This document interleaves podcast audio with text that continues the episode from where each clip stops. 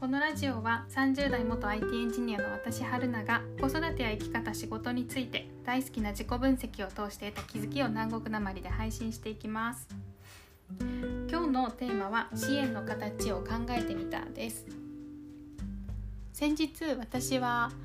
あの地元沖縄にある地元で開催されている、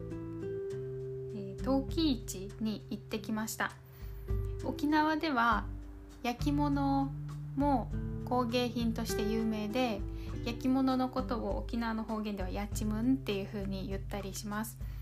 あの沖縄で採れる赤土をメインに陶器を作っているんですけれども私はそのやちむんが好きで年に2回ぐらいやちむん陶器市があった時にやちむん市があった時に行って12個買ったりとかすることがあります。であの普段は子どもたちが割ったりとかすることもお皿割ったりすることも多いのでそんなに高いお皿とかは普段使いしているものに関しては買ったりとかはしないです。と100均で買うこともあるしあの安めのお店いろいろ売ってるよう日用品売ってるような取り扱ってるお店で買ったりすることも多いんですけどなのでこの陶器市なかなかたくさんは買えないんですけど例えばおかず1人分のおかず入れるようなお皿が1枚1800円とか2000円だったりとかあと小さめのコーヒーカップとソーサーのセットが特価値段で2500円とか3000円とかするような感じです。で昨日は昨日見たえっとお店で昨日見たの作家さんの陶器で私が購入したのはカップソーカップソーサーのセソーソーサーソーサーのセットでえっ、とカニの絵が描いてあるんですね。でなんかこういうそのカニとか動物の絵が描いてあるものって子供も多分興味を持ちやすいだろうなってそこからまた何か話題になったりとかその陶器って割れるので丁寧に扱うこととか少しずつ一緒に試していけたらいいなと思ってそれを購入しました。あカップとソーサーのセットとあとお皿を購入しました。そう。で高いんですよね。なかなかあのこれもこれもっていう風に手は出せないんですけど昨日はなんかちょっとあの見方を変えて今までは使いやすいかなとか普段使いできるかなみたいな感じで買ってたんですけど昨日はなんかその絵柄であったりとか自分が見てテンションが上がりそうなものえっと効率とかよりもそういうもう本当に趣味っていうか見た目が可愛いとかそういうそういう視点で選んで買ってみました。なんかですねあの見ててうんなんか思ったのはこの陶器を作るやちむんとかを作ってる作家さんってあの、まあ、一生懸命その位置でも売ってたりお客さんとコミュニケーション取ったりして売ってるんですけどあの一枚一枚はなかなか値段はするとはいえ毎日バンバン売れるものではないと思うんですよ。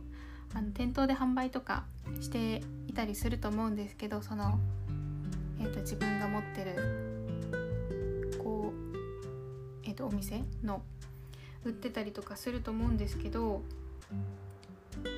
まあ、有名になるととかあと規模が大きくなると結構その収入とかも入ってくるとは思うんですけど、まあ、それまでそれに至るまでの下積み時代であったりとかアシスタントみたいな感じでやってる時お手伝いとかでやってる時とか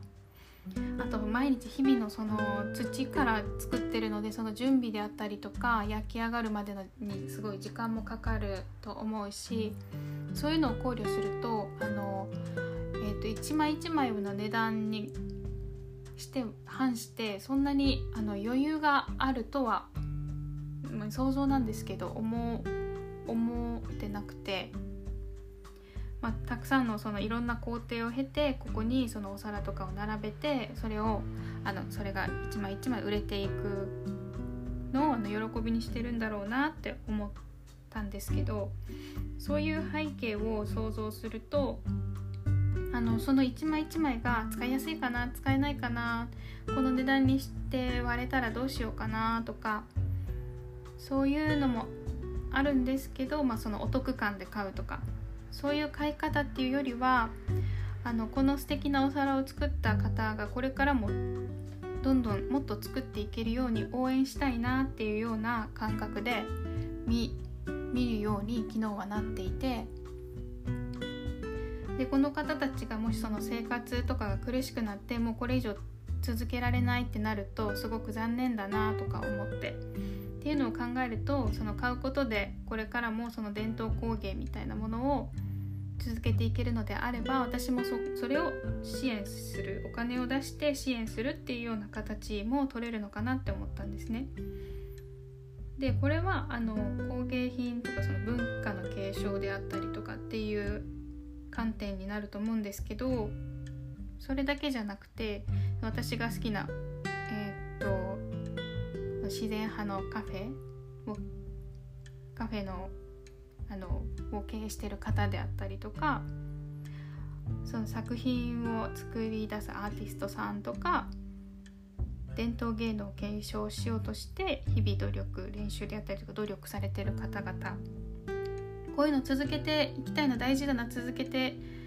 いきたいなって思う時に自分がその当事者になるっていうこと以外にそういうお金を出してその方々の暮らしがこれからも続けていけるような支援をするっていうのも一つ支援の形としてはあるんだろうなと思いました。はい、なのでそういう感じでそのお金に関してそのお金を稼ぐっていうことにあの否定的な考えを持っていたこともあのあったんですけどそのブロックを外してお金があることで誰かを幸せにできるっていう方法もあるんだなっていうのを最近あの実感し始めているところです。なので私ももっと頑張っていきたいなっていうふうに思いました。はい。今日はこの辺で終わります。またよければ次回も聞いてください。